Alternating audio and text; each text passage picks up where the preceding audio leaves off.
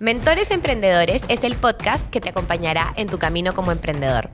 Cada capítulo tenemos un nuevo mentor que al igual que yo es un emprendedor que ha pasado por muchísimos retos al momento de emprender.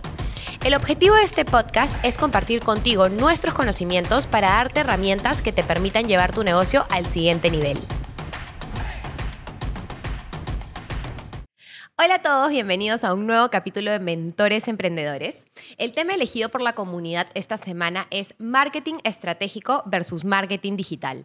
Este es un tema súper importante porque muchas veces creemos que el marketing digital lo es todo y realmente el marketing digital es una pequeña parte de lo que es el marketing global que debe aplicar o usar una empresa. Entonces, yo creo que es muy importante que todo emprendedor realmente entienda qué es el marketing, cuáles son las partes que lo componen, porque finalmente de eso va a depender si vendemos y si somos comercialmente buenos y potentes y desarrollamos una marca súper buena que se quede para siempre en el mercado. Para este tema quise invitar a Raúl Díaz Miranda. Él es autor bestseller de tres libros de marketing que de hecho los tengo acá, miren. Cerebrand, Monetizarte y Arquetipos, los cuales me parecen increíbles. Yo me voy a leer todos estos libros. Em, Aparte de esto, él es creador de contenido y también es fundador de BioLiseo, la primera EdTech de cursos de ciencia en Latinoamérica. Así que estamos con un invitado de lujo que se sabe este tema, pero ya no, ya hasta. Yo voy a aprender de él demasiado. Y sin más que decir, le quiero dar la bienvenida a Raúl para que se presente con todos los que lo están escuchando. Gracias, Jimé. Creo que ya, ya quedado, me ha quedado la valla bien alta con lo que acabas de decir. No, es un placer estar acá, pudiendo aprender de, de los emprendedores, pudiendo compartir un poco las experiencias. Y hablar del tema que, como dices, o sea, es bien, bien importante entender esa diferencia ¿no? entre el marketing y el marketing digital, que, que bueno, ya andaremos acerca de eso. Perfecto, muchas gracias a ti más bien por acompañarnos, porque creo que este es un tema que le interesa muchísimo a la comunidad y quién mejor que tú para, para poder eh, ahondar en eso y darle sobre todo herramientas a ellos que les permitan llevar pues su negocio al siguiente nivel, ¿no? Ahora, para empezar, siempre tengo la sección rompehielos, eh, donde te voy a hacer tres preguntas. Y la primera es, cuéntame una cosa que hagas para mantenerte motivado cuando te sientes así que ya no puedes más, que nos pasa mucho a los emprendedores. Claro, todos los días. Eh, bueno, lo que principalmente hago es, hago dos cosas. Para mantenerme tranquilo, hago paddle cuando puedo, cuando estoy en la playa, me gusta hacer paddle, que es tipo con la tablita, ¿no? Haces tu, el, remo, em, me encanta porque estás o sea, te desconectas de todo, es más tranquilo que el surf porque no hay olas em, y puedes pensar un montón. Y aparte que a mí me gusta muchísimo el mar. Y otro, otra cosa que hago es, yo, bueno, últimamente, yo para ser creador de contenido, para los libros, para mi startup, eh, renuncié a un trabajo que tenía, o sea, de 10 años que había venido trabajando, entonces recuerdo por qué, por qué estoy haciendo esto. O sea, qué es lo que, todo lo que he sacrificado para poder llegar a esto y eso me ayuda a que pueden haber días malos, o sea, que hay días malos un montón, no suceden las cosas como queremos. O como creadores de contenido, por ejemplo, no sé, no sé si te pasa, que yo me estreso cuando pongo algo que siento que es de mucho valor y no lo ve ni mi mamá. Entonces, cuando pasan esas cosas, digo, ya tengo que recordar por qué estoy haciendo lo que hago y entender que todo es o sea, que el, que el éxito no se mide en, en, días, ¿no? sino que se mide en años. Y eso ya me tranquiliza más. Oye, qué, qué, buen dato ese, porque en verdad siempre es recuerda por qué empezaste. No tienes días que puedes sentirte tan frustrado a veces. Y en verdad, si no te conectas de nuevo contigo mismo y dices, ok, pero esto vale la pena, eh, va a ser difícil eh, continuar. Qué, qué, qué, buen consejo para la comunidad. Ahora, la segunda pregunta, recomiéndale un libro a todas las personas que nos están escuchando que te haya marcado la vida. Eh, bueno, Voy a recomendar dos. El, primero fue. Em, que quizás no tenga mucho, mucho que ver con el tema, pero. No importa. Fue em, un libro de Edgar Allan Poe, como que un compendio de todos los cuentos, porque a mí me gusta mucho, a mí me gusta leer, ¿no? obviamente. Eh, entonces, fue el primer libro que me enganché, que me, que me ayudó con la lectura, que no tiene nada que ver con el emprendimiento, creo, pero, o sea, me, me enseñó a que tú puedes transmitir cosas a través, a través de, de, las palabras escritas y hacer imaginar a la gente. Entonces, eso, eso para mí me cambió. Y el segundo, que me cambió la vida a mí, no porque lo leí, sino cuando lo escribí, fue mi primer libro, que yo lo escribí porque... ¿Cuál es? Eh, es puro marketing que no, no le he traído ese, sí, no, se agotó. eh, pero me cambió la vida porque yo nunca pensé escribir un libro, nunca pensé publicar un libro, nunca pensé que y cuando lo publiqué y no se vendía ni una sola eh, unidad y me frustré. Eh, luego entendí que no- yo no estaba haciendo marketing, que no estaba aplicando lo que yo, de- lo que yo decía enseñar. Y, y, o sea, aprendí un montón de cosas y me, me llevó al escribir los, los otros tres libros que tenemos acá. Entonces, esos dos, para mí, eh, me cambiaron definitivamente la vida. Qué éxito. Y la última pregunta, que también es un rompehielo. Si fuese la última comida de tu vida, ¿qué elegirías como plato de fondo, postre y bebida? Sí, di- difícil, ¿ah? Difícil, plato de fondo, postre y bebida. Pucha. Eh, bueno, yo soy, yo soy, yo soy Chiclayo, entonces definitivamente ceviche. Fijo, fijo ceviche, como plato de fondo. Eh, bebida. En verdad a mí me gusta bastante el agua. Me encanta sí, me encanta el agua. Sí, cuando salgo a- en cualquier, en cualquier circunstancia, salgo a, a jorrear lo que sea, agua, agüita. Agua. Sí. Y, y de postre, eh, pucha, es que yo soy más de salados. Entonces, eh, no, no sería un postre per se, pero fácil. O sea, tiene que ser algo que comida con el ceviche, ¿no? Eh, hay, hay, una, hay un plato que quizás no mucha gente conozca, que es, o sea, tú el ceviche en Chiclayo lo combinas con tortita de choclo, que es como choclo molido, maíz molido, eh, frito y, y es, uf, es- es espectacular. Acá en Lima no sé, no sé cómo, hay pocos lugares donde lo venden, Ah, pero no te creo, no, sí, no es- tenía idea. es- es- tienes que probarlo. Es espectacular. Entonces, en lugar de postre, yo elegiría tu ceviche así bien rico, con tus tortitas. Y pues ya lo voy a cambiar por una chela. Claro, sí, porque para que ya, es que ya, ya me pinté el panorama, entonces ya, combine. claro, se siente como que nada, muy, muy una chela. Sí, Te sentiste Chiclayo de nuevo. Claro. Lo máximo.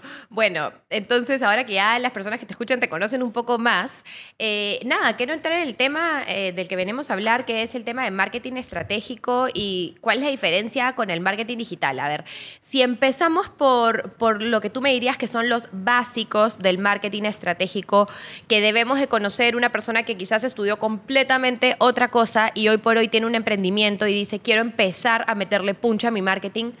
¿Por dónde empieza? ¿Cuáles son las básicas que debería de conocer? Ahí creo que lo, lo que siempre digo es, hay que hacer tres preguntas, ¿no? Lo primero es conocer bien tu producto, o sea, qué cosa quieres, por qué lo quieres, por qué quieres vender, por ejemplo. Eh, ¿Por qué alguien que tenga un restaurante, no? ¿Por qué un restaurante? ¿Por qué no una academia de baile? ¿Por qué no una, eh, por qué no comida eh, preparada para congelada, precongelada? Entonces, ¿por qué, ¿por qué eso, no? ¿Por qué eso? ¿Qué historia hay detrás?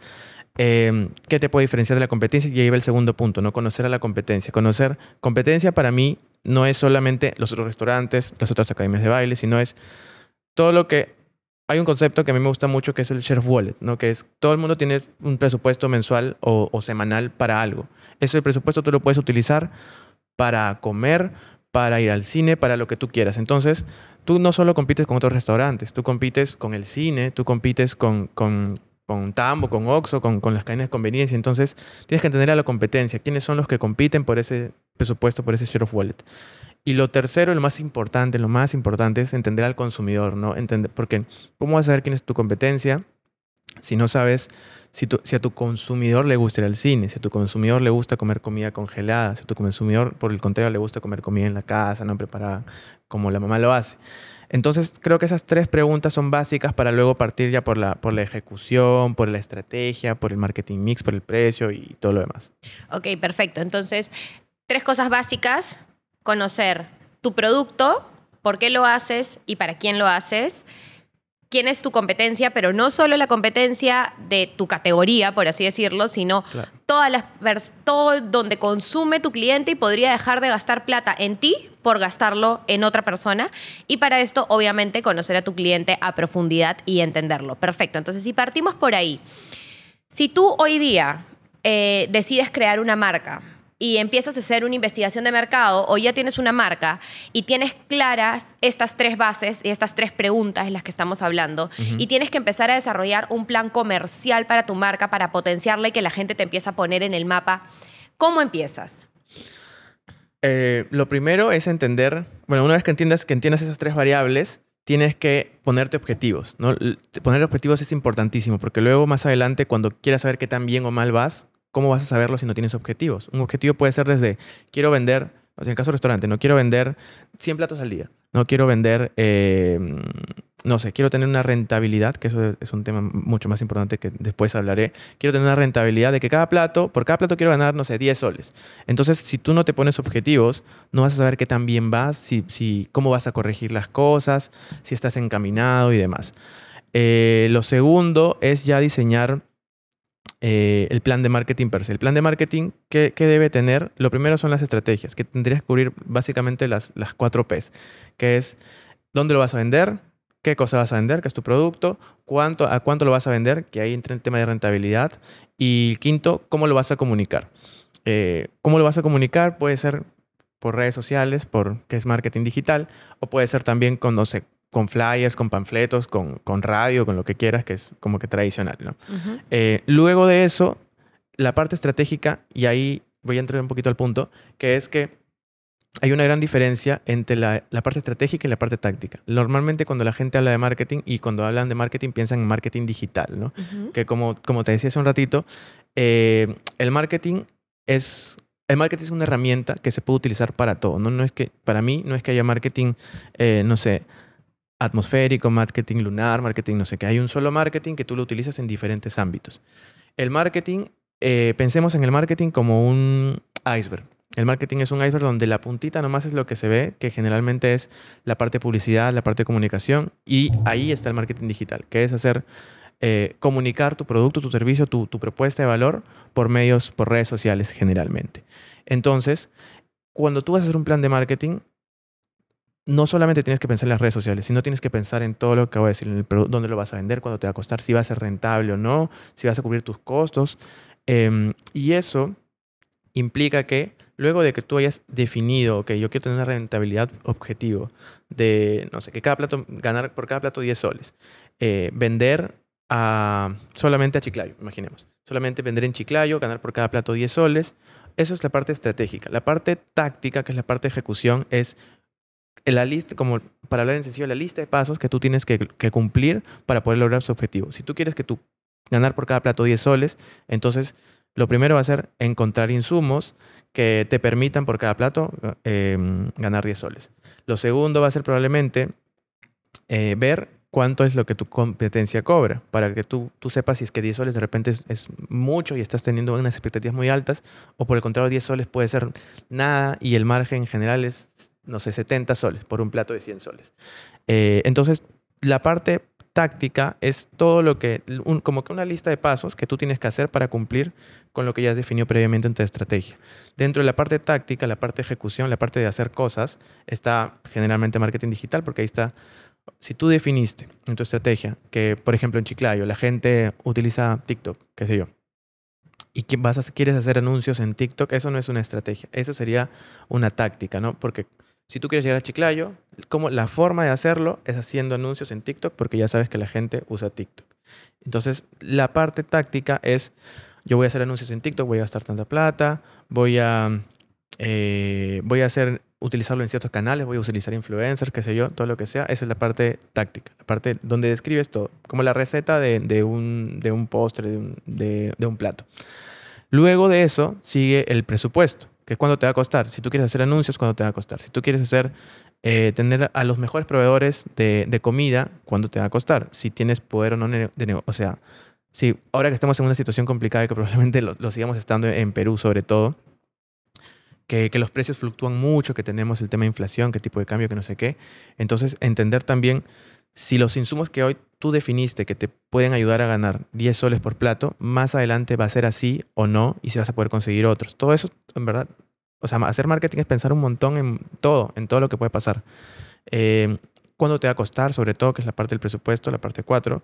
Y la parte final es medir que es medir, tú definiste en la parte 1 los objetivos, ¿no? Pues definiste cuánto quieres ganar, cuántas ventas quieres hacer, cuántos platos.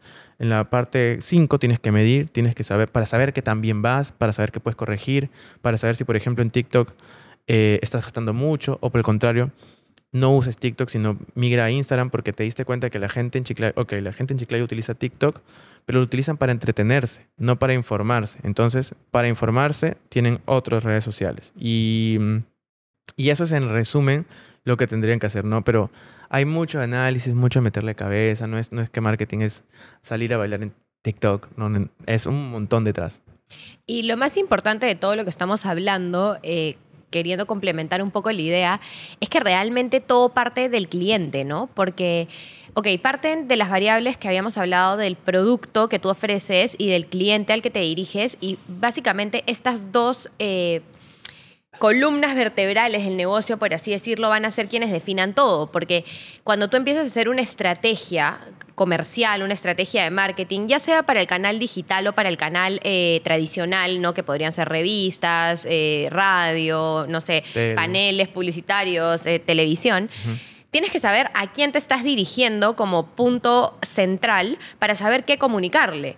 Porque si tú le estás vendiendo una cosa a tu cliente sin ni siquiera entender qué es lo que tu cliente busca, qué es lo que quiere, cuáles son sus miedos, qué lo mueve, qué siente, cómo piensa, va a ser muy difícil que haga una conexión contigo. Y si tú no tienes claro cuál es el valor diferencial de tu producto y qué, en qué te diferencias, que no necesariamente tiene que ser en algo físico, porque, no sé, en el mundo de restaurantes, por ejemplo, yo compito con muchísimas marcas que también existen en este mercado que en Lima, en Perú, está lleno de, marcas de restaurantes, pero te puedes diferenciar en temas como el servicio, como la experiencia, como eh, la infraestructura de tu local, no necesariamente en la comida o no necesariamente en el precio. Y eso es algo que yo veo mucho de las personas que los emprendedores creen que mientras más bajo sea el precio va a ser más fácil eh, conseguir clientes y que, el, y que el negocio salga adelante y luego te das cuenta que realmente no porque los clientes, si realmente los conoces, entiendes que valoran algo muchísimo más allá del precio por lo que tu producto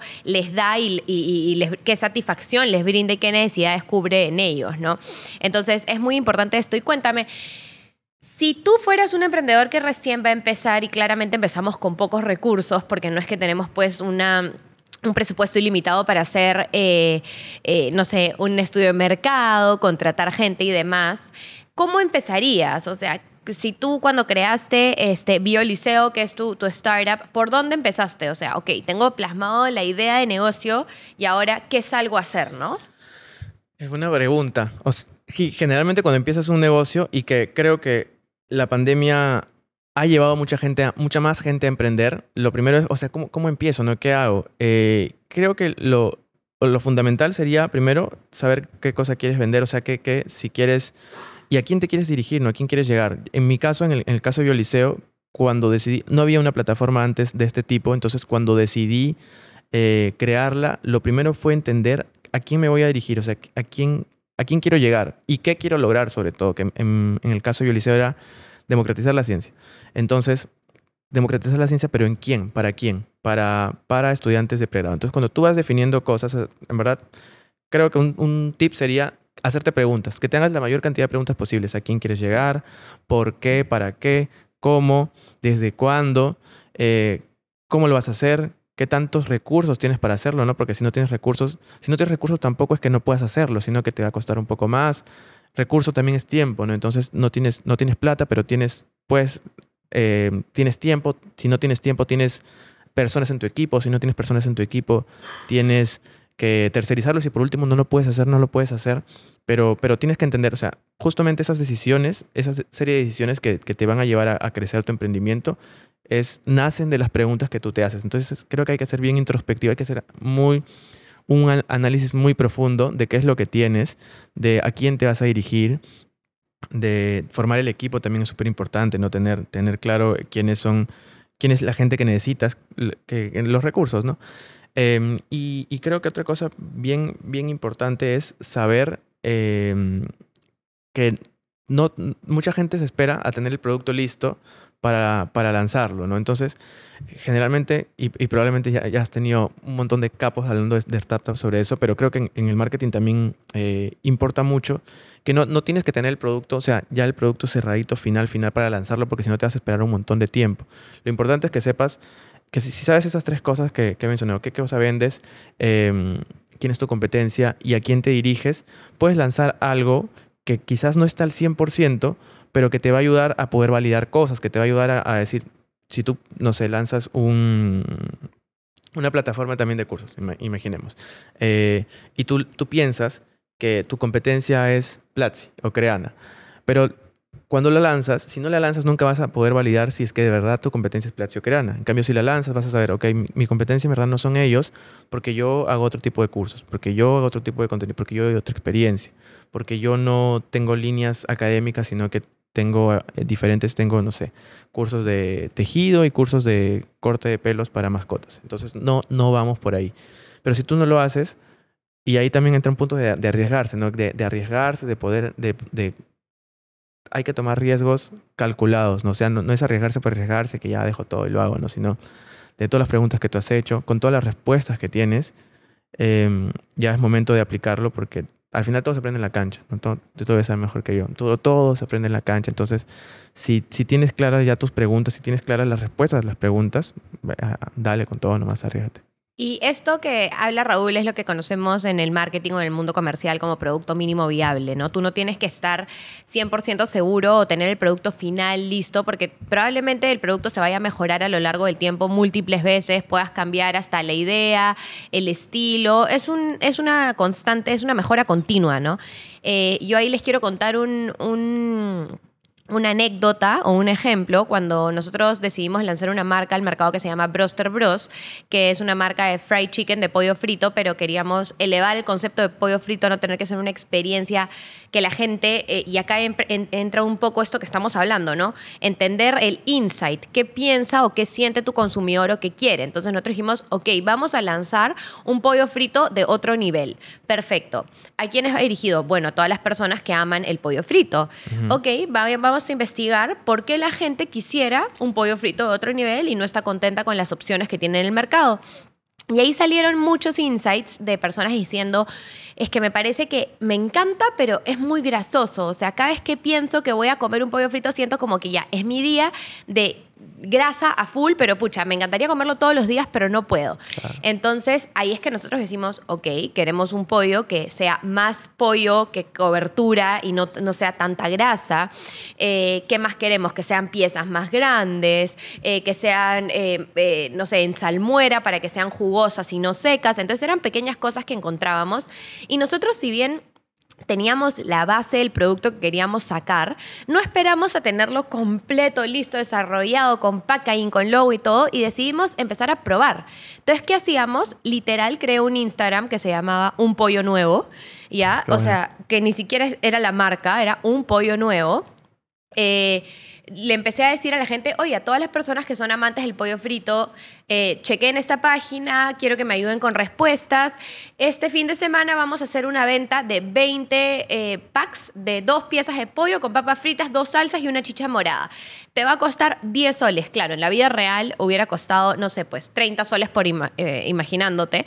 Pero yo dije, quiero que me pagues 10 soles porque tú tienes que hacer que el cliente esté dispuesto a pagar tu producto para que te dé una eh, opinión real, uh -huh. ¿no? Entonces, si tú le dices, te lo regalo, como siempre hacemos los emprendedores, a ver, papá, mamá, familia, amigos, prueben.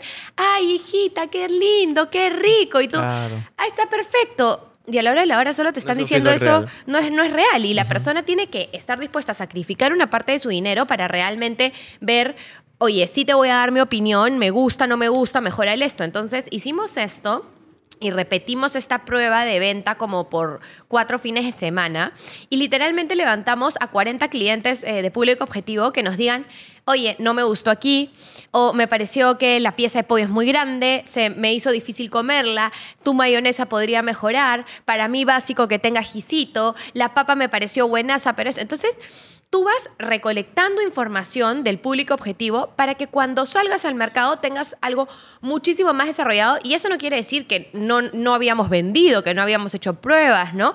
Este... Pero hicimos un producto mínimo viable que lo que hizo fue que ya el lanzamiento con el gasto máximo de las cajas, el empaque, claro. el, la infraestructura, todo, tenga, por decirlo, eh, una base más sólida en la que empezar y tener un producto que sabemos que le va a gustar al público sin lanzarnos a la piscina, como tú dices, riesgos sin, sin control, ¿no? Uh -huh. este, me parece súper, súper interesante lo, lo que lo que, lo que hemos estado conversando y quiero entender ¿Qué piensas tú de los insights de los clientes? Porque yo creo que eh, todos debemos de conocer el, lo que piensa nuestro cliente para poder comunicarle, venderle, hacer de todo, ¿no? Entonces, ¿cómo haces tú?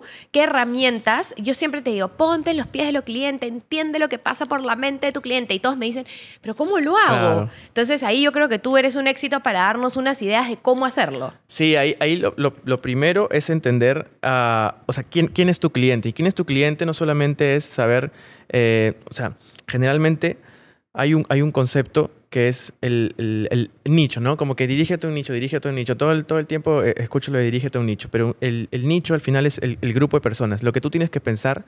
Y hay una, hay una frase de, de Stephen King que me gustó mucho, que es que, por ejemplo, Stephen King, que es un, él es escritor y aparte es, es productor de cine y no sé qué, ¿no? Entonces él cuando hace sus películas de terror, lo que dice es, yo para hacer mis películas de terror, las más exitosas han sido porque yo, yo las he hecho pensando en mi esposa. Entonces yo quería, si quería que algo de miedo, pensaba, ¿qué le da miedo a mi esposa? Si quería que algo cause intriga todo el tiempo, ¿qué, qué le da intriga a mi esposa? Entonces eso es, eso es lo principal, que no pienses en un grupo de gente porque te vas a rayar. O sea, si piensas en un grupo de, de no sé, amas de casa de 40, 65 años, que no sé qué, te vas a rayar porque igual todas tienen diferencias. En si tú piensas en una sola persona, y ahí es el, ese es el concepto de Bayer persona, ¿no? Tienes que crear, es una persona ficticia, que tú la creas, con, pero que tiene que tener es el resultado de tú haber hecho lo que tú hiciste, de tú haber investigado un montón. Tu Bayer persona, por ejemplo, sería al que, no sé, Gustavo. Gustavo que tiene 30 años, que le gusta el pollo frito, que vive en San Isidro y que le gusta engreírse, pero también comer sano. Entonces, cada vez que tengas que tomar una decisión, ya no piensas en, en, en el grupo de personas y no piensas en Gustavo. Esto le gustará a Gustavo, esto no le gustará a Gustavo, este logo, este no sé qué. Y ahí es donde nacen los insights, porque si tú conoces, ya entiendes, o sea, tienes en mente a, Gustavo o a, quien tú quieras, siempre es bueno ponerle un nombre para que para ponerle cara al personaje, entre comillas. Cuando tú piensas en, esa persona, es más fácil que tú puedas detectar los insights porque ya sabes cómo es, ya sabes quién es, entonces ya, ya, ya la conoces. Eh, parte del crear el buyer persona no solamente es saber qué cosas necesitan relacionado a tu producto, sino qué, qué necesitan en general en su vida. Porque, por ejemplo, en el caso del, del, pollo, ¿no? Tenemos que, que cuando come pollo no quiere comer grasa, que también soy yo, de, hecho, porque a mí me encanta el, el, pollo de ese tipo, pero pucha, siento que te, te, te, llena la servilleta de grasa. Entonces, si tú piensas, por ejemplo, eh, si te quedas en eso, imagínate que tú crees el, el, que hicieron ustedes, que crearon el pollo con menos grasa, bravazo. Ya, pero, pero luego no identificaste, por ejemplo, que, que a Gustavo no le gusta pagar con tarjetas y no le gusta pagar con Yape, que, quizás no tenga mucho que ver. O no identificaste, por ejemplo, que a Gustavo le gusta comer pollo, pero que Gustavo vive con una familia de 10 personas y que, y que, entonces, y que a toda su familia también le gusta el pollo, pero hay, hay un, no sé, un sobrinito que le gusta, que no le gusta el pollo, pero que sí le gustan las papitas. Entonces, eso eh, saber cosas que no tienen nada que ver con tu producto, que no tienen nada que ver con, con, tu cliente interno, o mejor dicho, con la necesidad directa, te ayuda a poder desarrollar cosas que tu cliente, sorprenderlo, que tu cliente no esperaba y ahí es donde encuentras los insights. Porque, por ejemplo, si, si tu cliente perfecto es Gustavo y Gustavo eh, tiene una composición familiar donde hay, hay un grupo de personas que no les gusta el pollo, pero que sí les encantan las papas, tú puedes desarrollar un producto donde tengas un pollo increíble y unas papas increíbles y que ya Gustavo no tenga que, al momento que tenga que decidir qué cosa va a pedir, y no tenga que decir, uy, este pollo me encanta, pero no vienen papas tan ricas, así que me voy a pedir otro pollo, porque yo puedo comer cualquier pollo, pero las papas sí las necesito para mi familia. Entonces, eso, los insights nacen de cuando conoces bien, bien a tu, a tu, a tu persona, cuando has creado a esta persona eh, tipo, cuando indagas a tal punto de saber, por ejemplo, las causas. Eh, em, es bueno con las marcas, siempre con las marcas, yo lo que recomiendo es que las marcas tienen que ser como personas. Entonces, para que las marcas sean como personas, las personas, ¿qué es lo que, es lo que hacemos? Tomamos posturas por lo que pasa en el mundo. Tenemos opiniones, tenemos cosas. Entonces, si tú sabes que a Gustavo, em, el tema, que voy a decir cualquier cosa, que ahorita no se me ocurre otra. Gustavo quiere cambiar la constitución. Gustavo quiere cambiar la constitución. Entonces, si tú sabes que Gustavo eh, es, tiene esa, esa ideología política, tú no vas a, obviamente como marca de pollo, no vas a hablar de, de, la ideología política, pero sí ya sabes que Gustavo tiene em, esa mm, postura. Esa postura, exacto, esa mentalidad. Entonces, al momento que te toque hablar como marca, cuando tengas que hablar, porque no, no toda la vida te vas a pasar hablando que tenemos ofertas, que no sé qué, tú ya vas a tú deberías compartir la postura de Gustavo porque Gustavo es tu, es tu cliente ideal. Por el contrario, si tú no compartes esa postura, entonces quizás Gustavo no sea tu cliente ideal y deberías tener otro. Eh, pero cuando, y eso es lo que te diferencia finalmente. Y aquí iba con todo esto, ¿no? Que eso, los insights, saber los insights, saber los, las cosas que nadie más sabe de tu cliente es lo que te permite diferenciarte y que a la larga, como, como tú bien dijiste, que, no, no, que te elijan a ti no porque tengas el mejor precio, no porque tengas eh, eh, el, el, delivery más rápido, sino porque ya, ya hubo, hubo esa conexión, porque tú, lo tú entendiste a Gustavo, a tu cliente ideal, mejor que, mejor que nadie lo entendió en el mercado.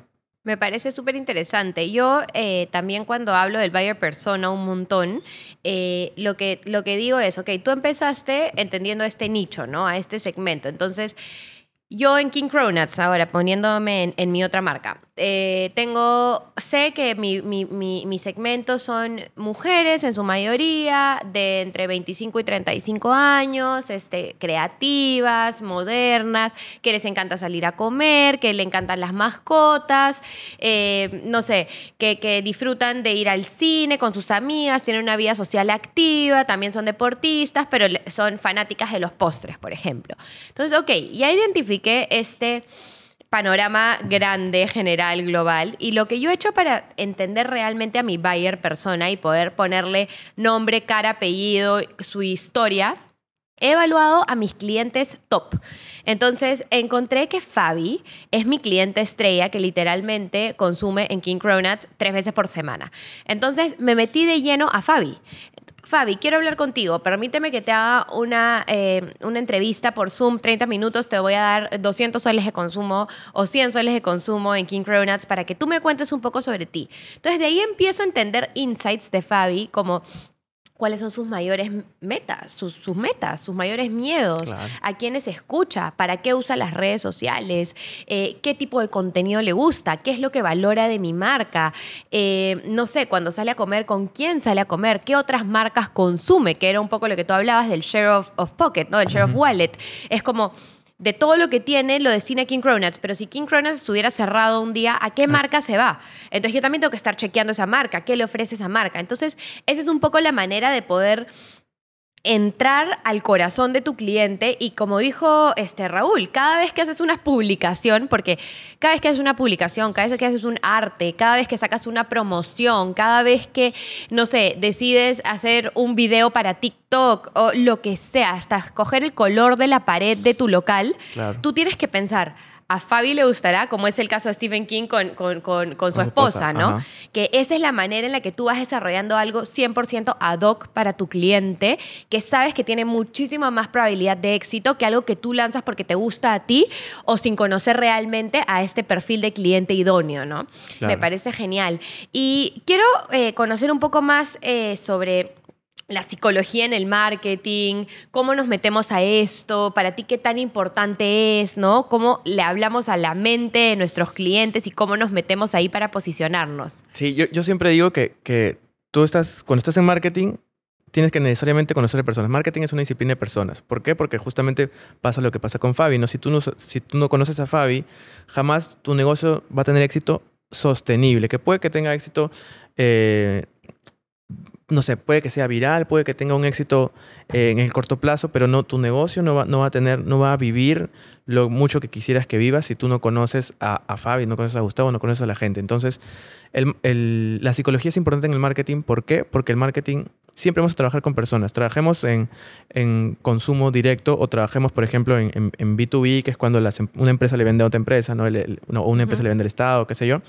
Eh, siempre va a haber una persona detrás que es, quien toma las decisiones. Y esa persona es justamente una persona porque tiene emociones, porque tiene sueños, porque tiene miedos, como dijiste. Entonces es vital que nosotros podamos entender cómo piensa la persona, cuál es su proceso de decisión, o sea, qué, lo lleva, qué lleva a Fabi, por ejemplo, a, ir a, a, King Cronuts un sábado a las 5 de la tarde y no un domingo o no un viernes. ¿Por qué? Porque cuando nosotros sabemos cómo toman las decisiones las personas, en algún momento de eso podemos intervenir para hacerle entender a Fabi que nosotros somos su mejor opción porque somos quien mejor le entiende. Entonces, cuando nosotros sabemos, por ejemplo, que Fabi utiliza TikTok todo el día para entretenerse, pero cuando quiere una buena opinión va a Twitter eh, y busca, sigue específicamente ciertas cuentas que, en las que ella confía, ya sabemos que quizás si nosotros hacemos publicidad en TikTok por ahí le vamos a aparecer y ya y lo va a tomar como tal. Pero si, si trabajamos con Twitter con, con esas cuentas a las que sigue o que creamos una cuenta propia en Twitter, un personaje por Twitter, eh, vamos a poder persuadirla mucho más de que, de que compre, de que, nos, de que nos siga y sobre todo que somos su mejor opción, ¿no? Porque cuando hablamos de, cuando hablo de psicología en el marketing, mucha gente piensa que, que, es como que o que te venden humo o que te obligan a hacer cosas. Y en realidad no es así, ¿no? Porque si tú sabes, si tú sabes, si tú haces todo, todo el trabajo que hemos venido hablando, ¿no? De que conoces tu producto, conoces tu competencia, conoces a quién te diriges, si tú sabes que eres su mejor opción, ¿por qué no le ayudarías a llegar a ti si tú sabes que eres su mejor opción? Porque justamente has identificado que, que ella es tu cliente ideal y has hecho todo para entenderla y para que tu experiencia, tu producto, sea lo que ella siempre ha buscado. Entonces, ¿por qué no le ayudarías a, a que, a que te encuentre? Eh, para eso sirve el marketing, ¿no? La psicología te sirve para entender, para, para, para diseñar, para eh, establecer los parámetros y, como dije, para poder intervenir en el proceso de decisión de compra. Y el marketing te va a ayudar a llegar a que todo eso que hiciste bien, cuando lo haces bien, llegue a la persona correcta para que cumpla la necesidad que ella siempre quiso, ¿no? Más, más, más allá de lo que siempre quiso inclusive, porque no es no solamente ir a comer un postre, sino es ir a vivir esa experiencia eh, con sus amigas un fin de semana o con su mascota, ¿no?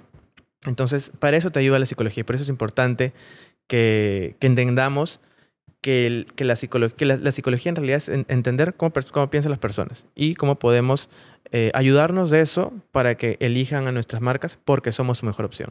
Es básicamente estar en el momento adecuado, con el producto adecuado, claro. con el lenguaje adecuado, en el lugar adecuado, ¿no? Sí. Porque este, de verdad que, que, que me parece súper interesante lo que tú dices, porque cuántas personas que son nuestros clientes tienen distintos momentos de consumo y en un momento te buscan para recreativo, en un momento te buscan por, no sé, momento de oficina, almuerzo rápido, en otro momento te buscan para engreír a la persona que más quiere y cada uno de estos momentos tiene un proceso de decisión o, un, o, una situación distinta en la que tú tienes que conocerlo tanto que puedes estar ahí presente y decir, yo sé lo que tú quieres, yo sé que tú claro. quieres venir a un restaurante que puedes traer a tus mascotas, yo sé que tú quieres este, comprar un pack de cronuts que diga para ti con amor en la caja y tener una dedicatoria especial y ahora sumarle un globito, yo sé que tú quieres un menú del día rápido que llegue en menos de 30 minutos porque no tienes espacio para tu almuerzo y poder Exacto. posicionarte en todos esos... Eh, momentos y por ende venderle muchas más veces a tu cliente, ¿no? Que es lo que finalmente el marketing también busca. Exacto. Este, me parece súper interesante y, y, yo no me canso de decir eh, cuánto importa el cliente para que nuestro negocio salga adelante. Y no es solamente con. Yo ahorita estoy como loca tratando de encontrar todas las formas posibles de levantar base de datos en mi punto de venta, en la web, en WhatsApp, en redes sociales, en todas partes, para tener una idea, oye, ¿quiénes son? Y luego empezar a analizarlos a uno a uno. Y como yo soy, yo soy stalkera, entonces mi marca, tú, tú la sigues, yo te sigo de vuelta, somos amigos porque ya me etiquetaste y todo, y estoy chequeando ah, mira, les claro. gustan los perros, tienen muchos, tienen mascotas claro. y los voy conociendo, ¿no?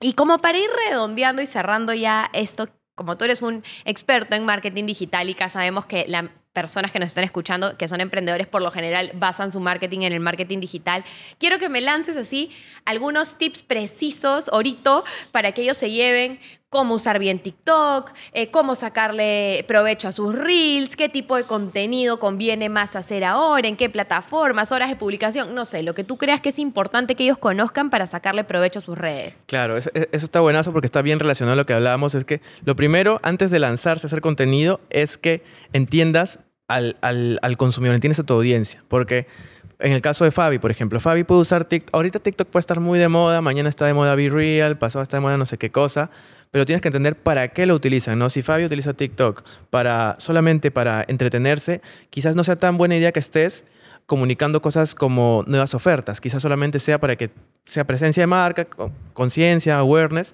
y que sepa que estás ahí y listo. Eh, otra cosa es que no, cuando sabes, cuando conoces a tu consumidor, cuando conoces a tu cliente, a tu audiencia, eh, te ayuda a no sumar. Hay mucha gente que, llega y me dice, oye, no funcionan mi, mi, mis anuncios, no funciona, TikTok no sirve, no sé qué, Instagram no sirve, los Reels no sirven, no sé qué.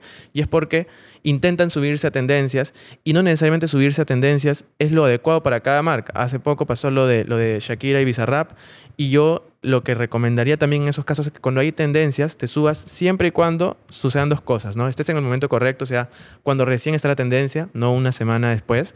Y lo segundo, que es lo más importante, es que tenga que ver con tu marca. Si tú siempre, tu marca ha sido hablado de, de que sé yo, en tono de entretenimiento, en tono de risa, en tono de, de, alegría, puedes sumarte a las tendencias de humor, a los memes.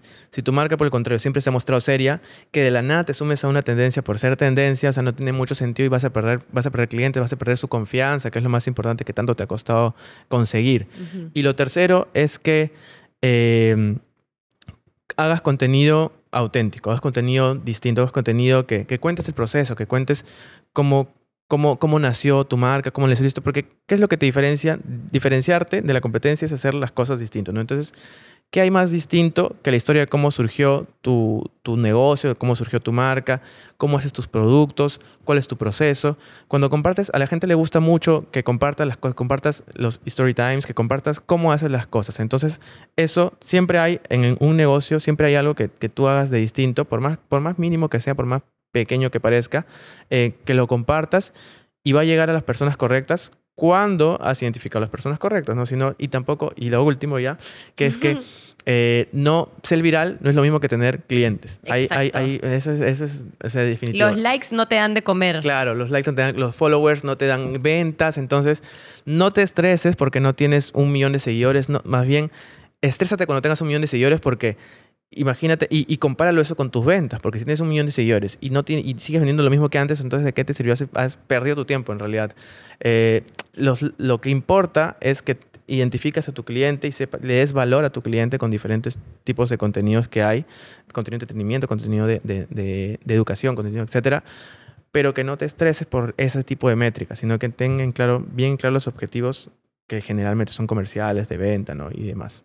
Me han parecido tips excelentes porque sabes que yo asesoro, bueno, asesoraba ahorita actualmente, ya no estoy dando asesorías, pero asesoré a muchas marcas y lo que veía era que me metía a sus plataformas y lo único que veía era producto, producto, producto, producto, promo, promo, promo, promo. Claro. Y yo, pero ¿cómo vas a engancharte con los clientes de esa manera si realmente estamos tan bombardeados de redes, de marcas, de productos, de, de, todo, que todo el día nos están bombardeando la mente, el celular y cómo vas a diferenciarte con una promo más, con una foto de un pantalón más versus claro. los otros 78 pantalones que has visto en el día. O sea, marca la diferencia, que sea algo que el cliente diga, me identifiqué. Y por eso las grandes empresas son tan buenas, porque tú escuchas comerciales de tele, ninguna empieza con la marca, empieza con un insight, que una pregunta que te hace a ti decir, me identifico, claro, oye, a mí me pasa lo mismo, y te queda ahí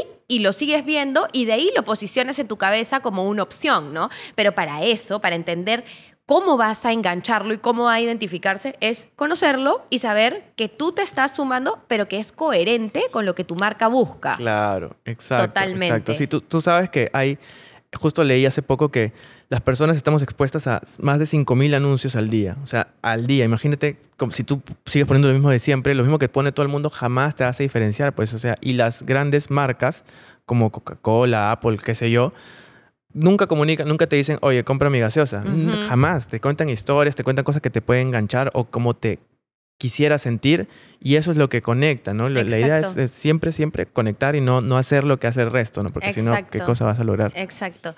Hoy ha sido increíble compartir este espacio con Raúl, de verdad que yo adoro el tema del marketing y me ha encantado conversarlo contigo.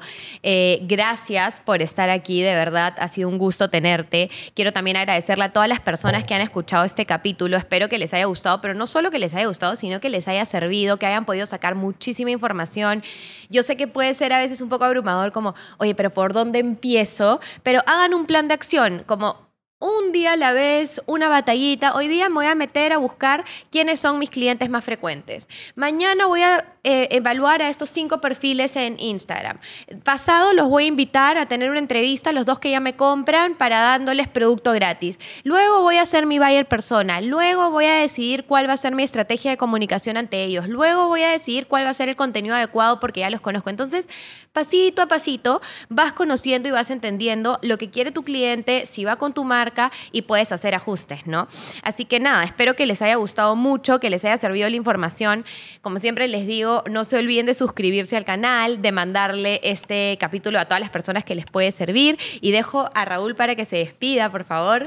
gracias a ti, Jimmy, porque ha sido espectacular. Creo que hay mucho valor, mucho valor. Tómense su tiempo a escuchar bien este, este y todos los otros capítulos porque cada cosa, cada cosa sirve y como dice Jimena, hay que hacerlo todo paso a paso, no, no hay que abrumarse, o sea, las cosas no, se hacen, no se construyen de la noche a la mañana, nada se construye de la noche a la mañana, hay que tomarse el tiempo porque si tú haces las cosas a, la prepa, todas las cosas apurado, no te va a salir bien y la idea cuando tú emprendes es que porque tú quieres que salga bien, entonces hay que tomarse el tiempo, agradezco muchísimo que, que, que me hayas invitado, agradezco mucho a la comunidad también que nos hayan escuchado, compartan, etiqueten, pásenle todo el episodio y todos los otros episodios del podcast que está brutal. Eh, y me pueden encontrar a mí en redes sociales como Raúl Díaz Miranda, en cualquier red social. No, mentira, no en cualquier red social, pero en las más profesionales. Em, y nada, ha sido un honor poder estar acá. Casi hago un chiste. Sí, yo también. creo que ibas a hacer. bueno, este, eh, lo que yo les quiero decir, sin, obviamente no me puedo ir sin despedirme y sin agradecer a los sponsors que hacen posible este podcast, Sumato Brands con la producción que cada día es más chévere. Estoy contentísima con los nuevos equipos, con todo lo que hacen y a Comunal por el espacio que es maravilloso y que de verdad nos permite tener ese tipo de conversaciones tan enriquecedoras para, para todos los emprendedores como nosotros. Así que un gusto y hasta el siguiente capítulo.